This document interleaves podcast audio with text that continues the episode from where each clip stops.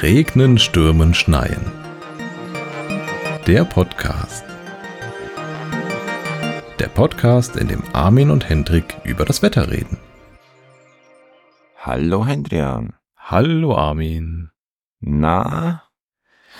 Wusstest du, dass äh, in den USA es eine achtjährige Zeit gab, wo es nur schlechtes Wetter war? Von 81 bis 89 war Reagan-Zeit. Ah, okay. Ich dachte mir schon, so Trump wäre es gewesen. Ah, so, haben wir den Karlauer auch weg. Weil ich Hm. zugeben muss, den habe ich geklaut beim spezial gelagerten Sonderpodcast. Den fand ich zu gut, um ihn nicht hier weiter zu verwenden. Kennst du den Mikrofontest von Reagan? Nee. Wo er ankündigt, dass in fünf Minuten die Raketen losgehen? Okay. Das ist ein risky. Saal, Mikrofontest, er stellt sich hin und fängt da so im Brustton der Überzeugung an, in fünf Minuten geht der Atomkrieg los. Okay. Krass. Muss ich mal raussuchen, ob man das noch findet irgendwo. Wobei, zugegeben, dann weißt du, ob deine Mikrofone funktionieren. Mhm. Du siehst es sofort an den Gesichtern aller Beteiligten. Aber hallo. Abgefahren. Gab's irgendwas seit dem letzten Mal? Ähm, wir haben, wir haben Hörerfeedback bekommen vom Jörn. Wir haben Hörer. Äh, Scheinbar. Ui. Also Jörn. Ähm, so, und zwar hatte Jörn gefragt, und das ist eigentlich eine ziemlich gute Frage, was eigentlich ein Luftpaket sei. Na, wir haben in den letzten Folgen immer Luftpakete hoch und runter geschoben und kondensieren lassen und so. Ein Kubikkilometer? Wäre das so dein, dein Bauchgefühl? Nee, eher weniger. Ähm, weil ich habe es bisher auch mehr so bauchgefühlmäßig benutzt.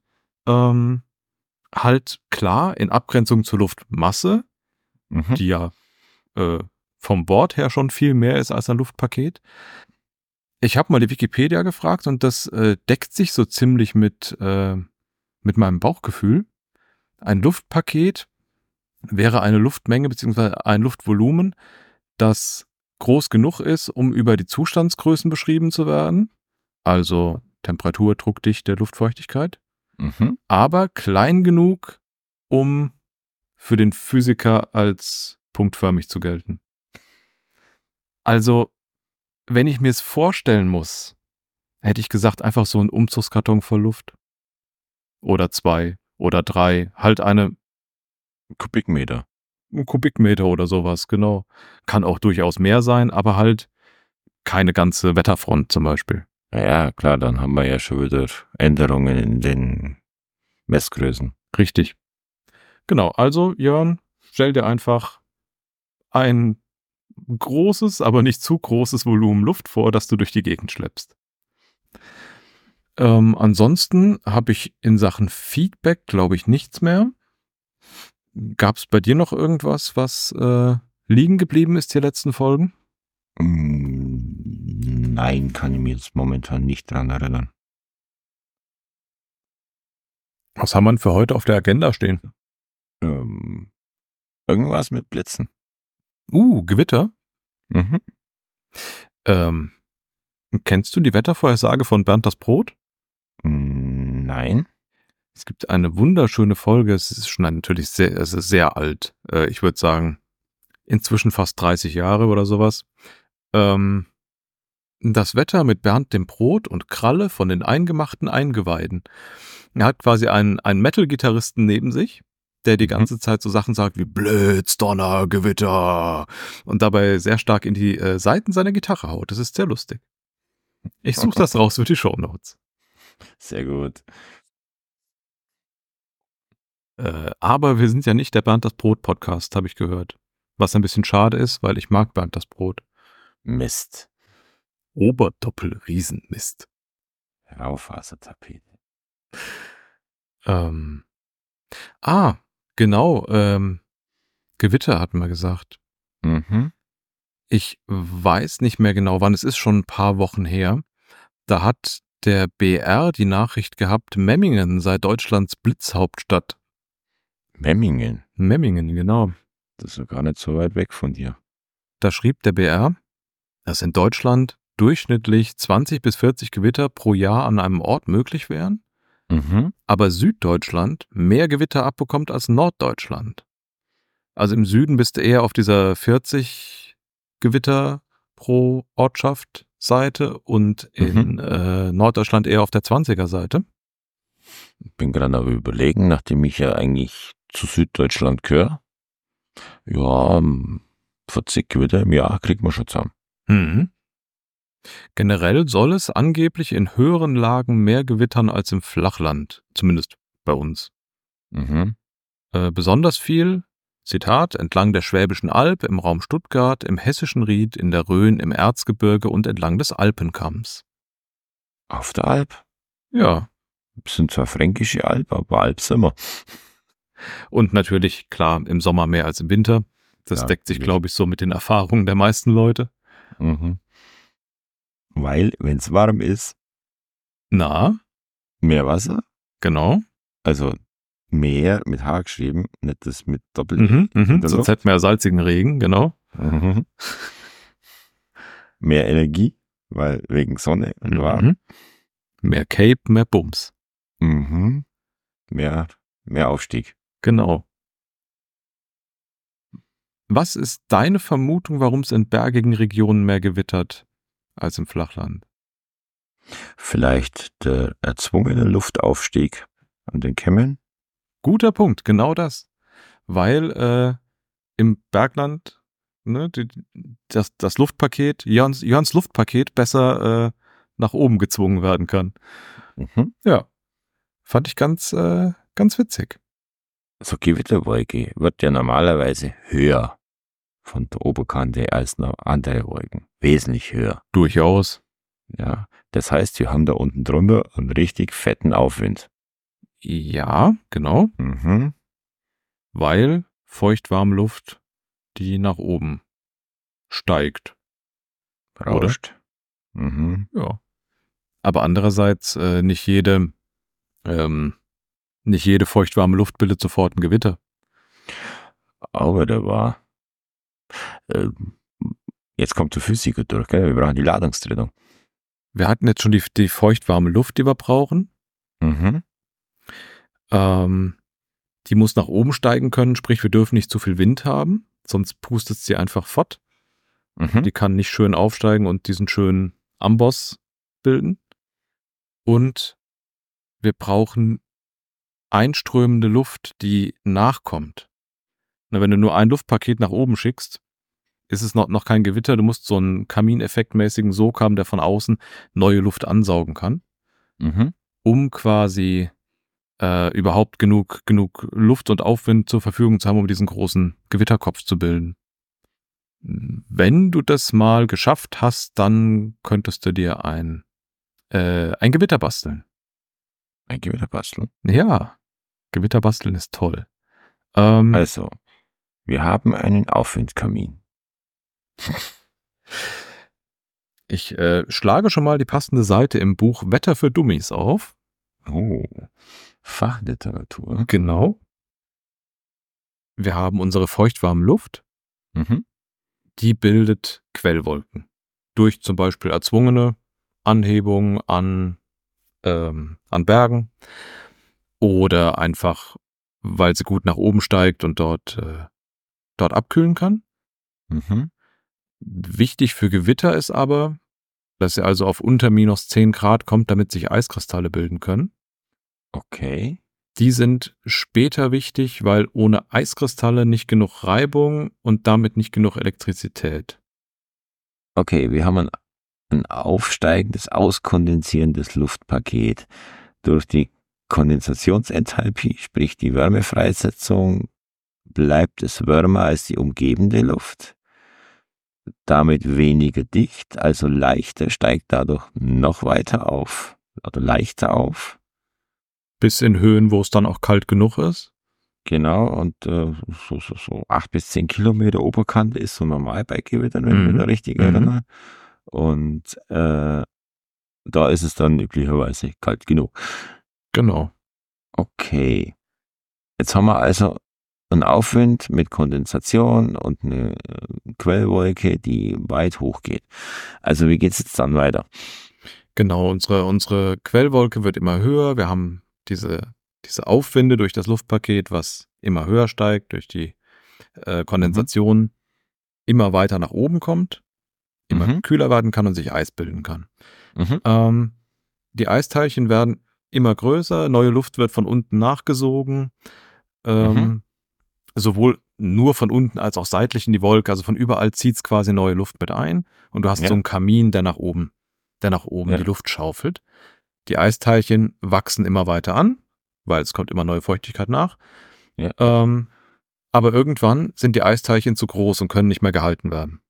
Durch den Aufwind. Durch den Aufwind. Dann fallen sie runter. Genau, du hast den Aufwind, der quasi gegen die Gravitation arbeitet.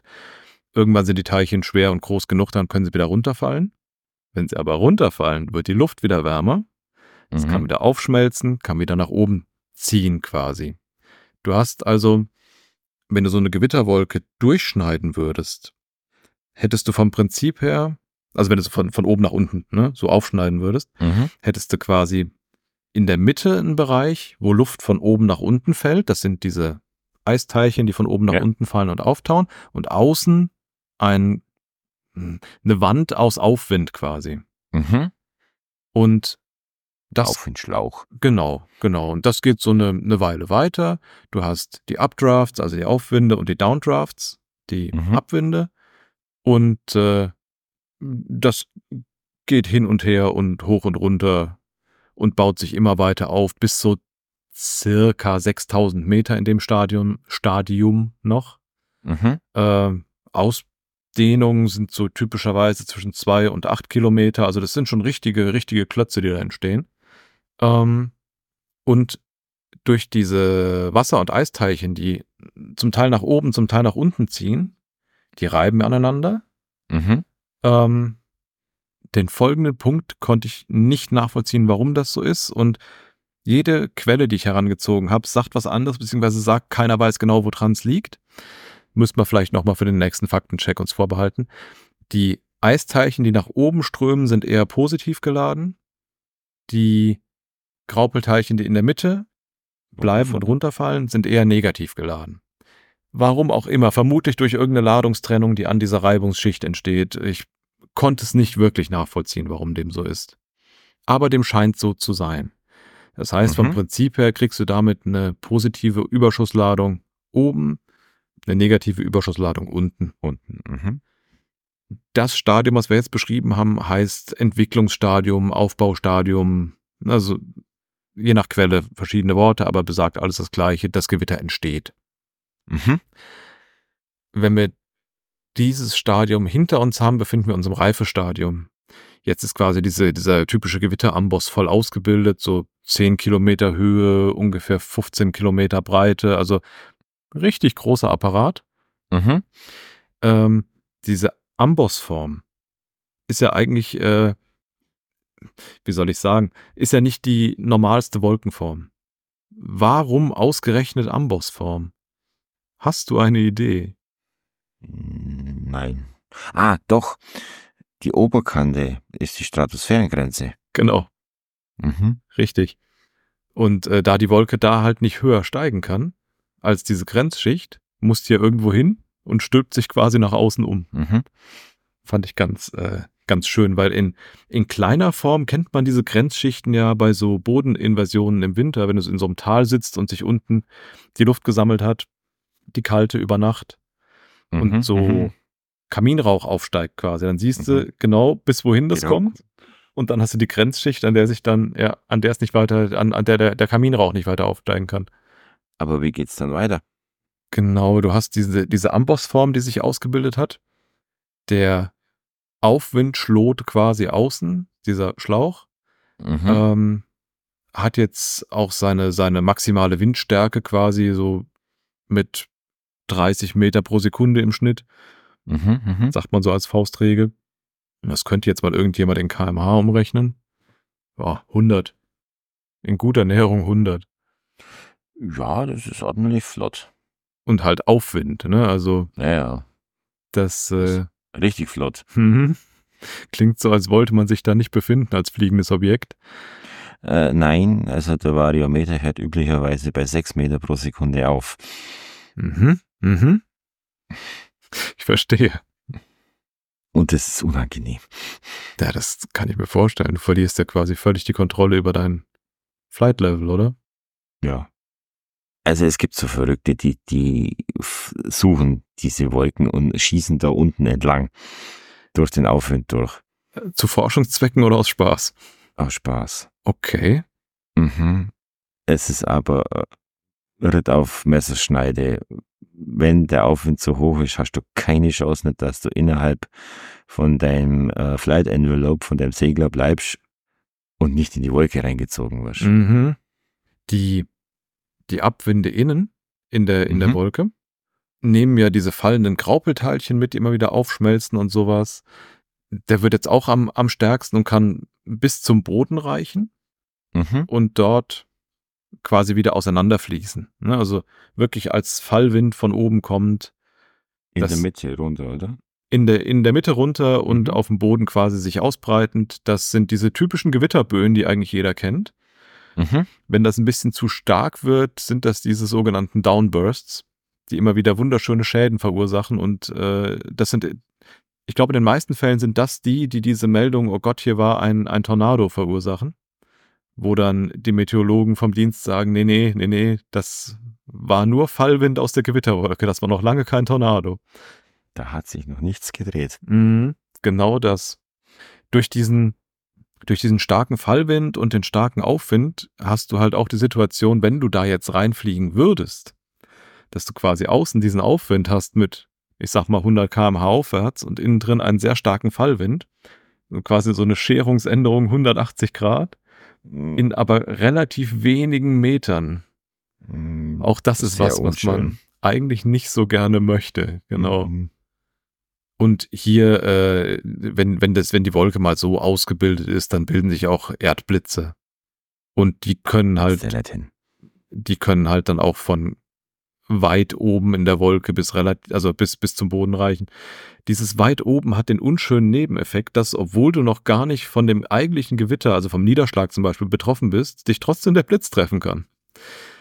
Mhm. Ein Grund, warum wohl, äh, so wurde mir erzählt, am Flughafen zum Beispiel relativ früh gesagt wird, jetzt das Vorfeld räumen, auch wenn das Gewitter noch gar nicht da ist, Mhm. Mhm. weil du halt schon viele Kilometer, bevor das Wetter wirklich bei dir ist, äh, die Blitze einschlagen hast.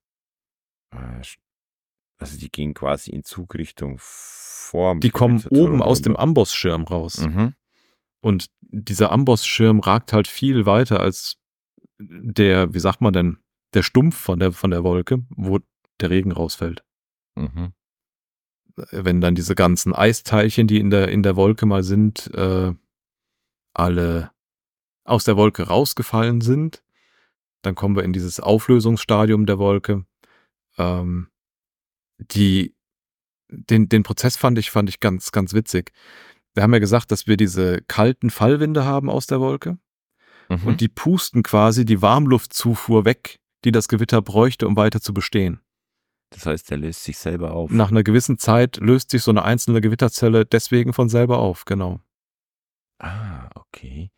Jetzt gibt's aber so ein paar, ja, wie soll ich sagen, so ein paar Sonderfälle und Spezialfälle. Mhm.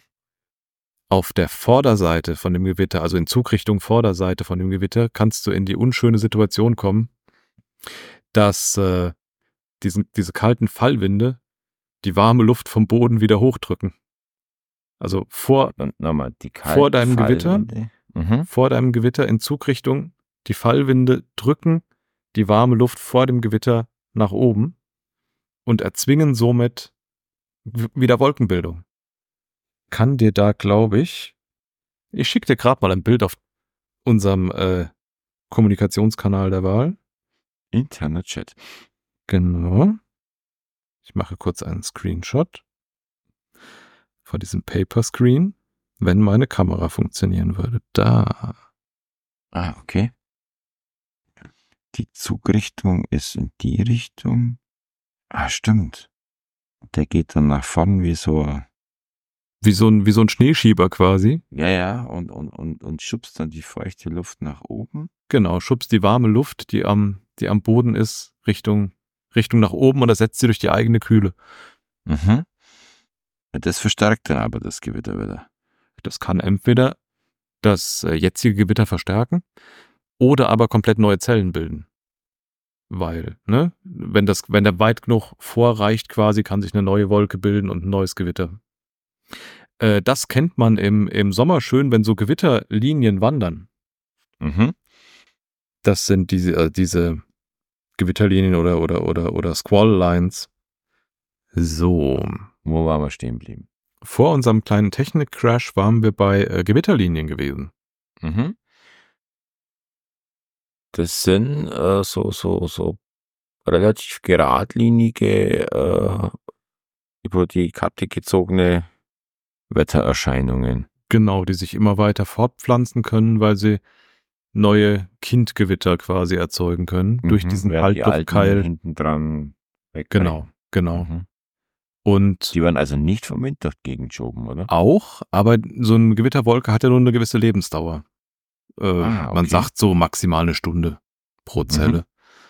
Ja, Faustregel, mal mehr, mal weniger. Ähm, aber dadurch, dass die quasi wieder vorne dran neue, neue Kinder erzeugen können, Mhm. kann sich diese Linie dann weiter, weiter fortpflanzen. Äh, einen ganz witzigen Spaßfakt fand ich, äh, den ich nachvollziehbar fand beim drüber nachdenken, aber erstmal war er sehr witzig. Diese Kinderzellen treten meistens an der rechten Seite des Gewitters auf. Okay. Corioliskraft. Wollte gerade sagen. Es ist immer Corioliskraft. An der rechten Seite, also in Zugrichtung gesehen. Ja. Das heißt meistens südöstlich bei uns rum. Genau. Mhm. Und äh, auch sehr gerne so, so Gewitterlinien äh, quasi vor einer Kaltfront, weil genau das gleiche wieder, die Kaltfront schiebt die warme Luft, die da rumäumelt, nach oben Mhm. und zwingt quasi die Wolkenbildung. Wenn man Pech hat und diese ganzen äh, Kindgewitter und sowas sich alle zusammenschubsen zu einem großen Gewitter, gibt's diese Superzellen. Oh. Die sind aber zum Glück halt relativ, relativ selten. Wir hatten ja eben mal was gesagt von so einer Ambosswolke mit ungefähr 15 Kilometer Ausdehnung am Amboss. So eine Mhm. Superzelle kann auch gute 100 Kilometer kriegen oben Uh. am Schirm. Und eine Basis von so 50 Kilometer ist wohl auch keine Seltenheit. Also das äh, möchte man nicht. Und Nein. mit jeder so einer Superzelle kommt auch immer ein gewisses Risiko für einen Tornado dazu. Was quasi meine Überleitung zu einer der nächsten Folgen ist, wenn wir über Wirbelstürme reden. Oh. Da gibt's ja auch ganze Menge unterschiedliche davon. Oh ja. Und äh, ansonsten habe ich noch an, an, an Gewittertypen neben halt dieser, dieser Gewitterlinien und diesen Superzellen noch äh, orographische Gewitter gefunden. Das ist quasi das, wo wir jetzt unseren Bogen zum Anfang schlagen. Mhm. Die entstehen durch Hebung an Landschaften. ah, okay. Memmingen, Blitzhauptstadt. Und Konvektionsgewitter. Also wenn man sehr kalte Luft hat und darunter eine labil geschichtete warme Luft und dann Konvektion, Verwirbelung. Huiuiuiui. Mhm. Was bei Gewittern auch immer wieder auftritt, durch diese Eisklümpchen, die hoch und runter geschubst werden, wenn die halt sehr schwer sind, tauen die nicht völlig auf, wenn sie durch den Fallwind quasi nach unten gefallen werden. Naja, du weißt, was ich meine. Faktet. Äh, wenn du Pech hast, kommt unten Hagel raus. Mhm. Die werden ja dann noch beschleunigt auch nicht Richtig. Und können halt, diese Hagelkörner wachsen halt immer weiter, je öfter die durch die Wolke ziehen. Mhm. Ja, das, das kenne ich, ja. Wenn man so einen auseinanderschneidet, sieht man die Schichten. Das fand ich so abgefahren. Ähm, du hast da diese, diese Schichten, wo es, wo es äh, sehr schnell gefriert. Da bildet sich weißes Eis und du hast Schichten, wo es langsam gefriert. Da bildet sich durchsichtiges Eis. Und das ist halt je nachdem, ob es äh, ob's hoch oder, oder runter geht. Also wenn's, wenn's, wenn die nach oben geschossen werden, Mhm. bildet sich wohl eher weißes Eis, beim Runterfallen eher ähm, durchsichtiges Eis. Mhm. Ich mhm. meine, ich habe es jetzt richtig rum, ich hoffe das. Wir checken das für die nächste Zwischenfolge.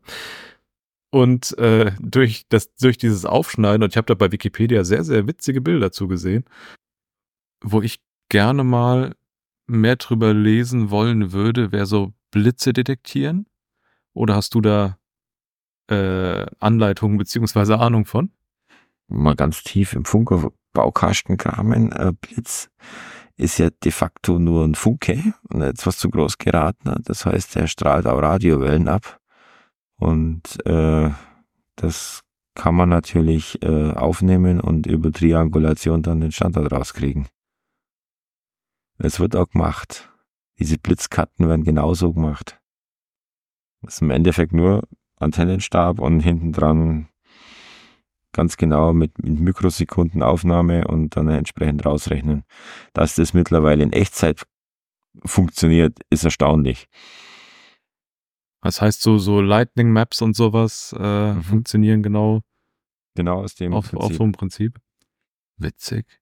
Ich bin darauf gestoßen worden, mhm. dass es in Sachen Gewitter äh, natürlich lokal ganz abgefahrene Phänomene gibt. Zum Beispiel gibt's in äh, Venezuela, glaube ich, die sogenannten Catatumbo-Gewitter. Äh, da ist ein, ein großer See, also wirklich großer See in, in, in Venezuela, der so liegt quasi in der Landschaft, dass er, dass er eine sehr große Quelle für schwülwarme Luft ist mhm.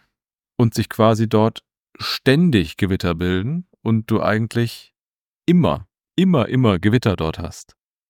So un ungefähr an 150 Nächten im Jahr gewittert's dort. Wow. Also quasi, wenn man Gewitter beobachten will, scheint das ein echt guter Ort zu sein. Uiuiui. Andererseits, ja gut, es liegt in den Tropen, da gibt's zum Glück keine Eichen, weil sonst wüsstest du ja gar nicht, wo du hin sollst bei so viel Gewitter. Hm. Äh, die alten Bauernregeln lassen wir lieber bei Gewitterprävention. Besser ist das. Ja. Ja, andere Quellen sprechen hier sogar von bis zu 240 Nächten Gewitter im Jahr. Boah. Also scheint ein guter Ort zu sein, wenn man Gewitter wirklich, wirklich mag. Mhm. Und ansonsten habe ich, glaube ich, in Sachen Gewitter äh, habe ich mich abgeregnet. Ausgeredet. Genau. Hast du noch, hast du noch lustige Gewitterdinge? Ähm, ja, ich war vor ungefähr 35 Jahren mal in Australien und da gibt's die sogenannte Lightning Alley in, in Darwin. Ich habe danach gesucht, ich habe es aber nicht mehr gefunden, ob man da irgendwo einen Artikel äh, findet, aber es scheint schon die blitzreichste Ecke von Australien zu sein. Aber lustig ist, also da sitzt man da so am, am Hafen und da von, von äh, Nachdenken von Westen kommt übers Meer, äh, kommen die Götter rein. Da kannst du Uhr danach stellen. Es geht jeden Abend um neun ungefähr los. Okay. Mhm. Und äh, wieso, warum das so ist, wollte ich nachlesen, hab's aber jetzt nimmer gefunden. Also das äh, ist so ein Ding, was ich mit Gewitter irgendwo noch so im Hinterkopf hatte. Aber wie gesagt, es ist schon sehr lang her und äh, ob die Erinnerung da noch so ganz hundertprozentig ist, möchte ich bezweifeln. Ich bin über einen Artikel von ABC gestoßen, mhm. der berichtet, dass es, jetzt muss ich gerade auf das Jahr gucken, 2018 über Darwin 91.000 Blitze registriert wurden. Oh. Darwin wäre wohl sowas wie die Blitzhauptstadt der Welt. Ich schmeiß dir mal da diesen Link in den Chat. Das äh, ist durchaus äh, möglich, wenn man das sich so am, ähm, wenn ich das nur so ungefähr im Kopf habe, ja. Das, das habe ich so als, als äh, Fun Fact am Rande noch irgendwo, aber ansonsten Gewitter, wenn möglich geht's rein. Nicht draußen bleiben. Buchen helfen auch nicht. Und zwischen Blitz und Donner langsam die Sekunden mitzählen, drei Sekunden sind ein Kilometer Abstand. Hast du das mal, mal durchgerechnet? Ja, 340 Meter pro Sekunde Schallgeschwindigkeit. Ich meinte jetzt, hast du mal diese, diese, diese Faustregel auf, auf Richtigkeit überprüft? Ich habe das aus Spaß mal gemacht, ähm, mhm. so Py Pythagoras-mäßig. Ähm, ah, du hast ja die Höhe auch noch richtig. Richtig. Und äh, dabei habe ich gemerkt, das ist völlig egal, weil der Winkel, unter dem du das Gewitter siehst, wenn Mhm. du dich nicht gerade genau unter der Wolke befindest, aber dann versagt deine Faustregel sowieso, weil du die Sekunden nicht mehr zählen kannst. Ja. Ähm, der Winkel, unter dem du das, das Gewitter siehst, ist so minimal, dass Hypotenuse und Kathete äh, genug gleich, äh, ge- genug ähnlich sind, äh, Mhm. so wenig Abweichung voneinander haben, dass das für die, für die Schallgeschwindigkeit halt Wumpe ist. ja. Fand ich Also- ganz lustig. Diese, diese Faustregel geht ja auch von 333 Meter pro Sekunde aus, was ja auch 10 Meter zu wenig ist. Ja, aber ist nah genug. nah genug, genau. Und dann hast du halt mit drei Sekunden ein Kilometer Abstand und ähm, ja, wenn es mal unter fünf, fünf bis sechs Sekunden ist, dann wird's echt komisch. Ja. Gut. Dann Würde ich Check sagen. und Follow-up das nächste Mal. Genau, haben wir schon Themen für die Zwischenfolgen. Äh, eine der nächsten Folgen werden dann äh, Wirbelstürme und ähnliche lustige drehende Dinge sein. Mhm. Und bis dahin, sage ich mal, äh, was, was wünscht man denn bei Gewitter? Äh, Nicht getroffen zu werden. ja, gutes Donnern. In diesem Sinne, bis demnächst. Bis bald. Ciao. Ciao. Der RSS-Podcast ist ein Hobbyprojekt ohne Anspruch auf wissenschaftliche Korrektheit. Wenn ihr Spaß daran hattet, lasst uns doch ein Feedback da unter rsspodcast at mastodon.social. Vielen Dank fürs Zuhören, bis zum nächsten Mal.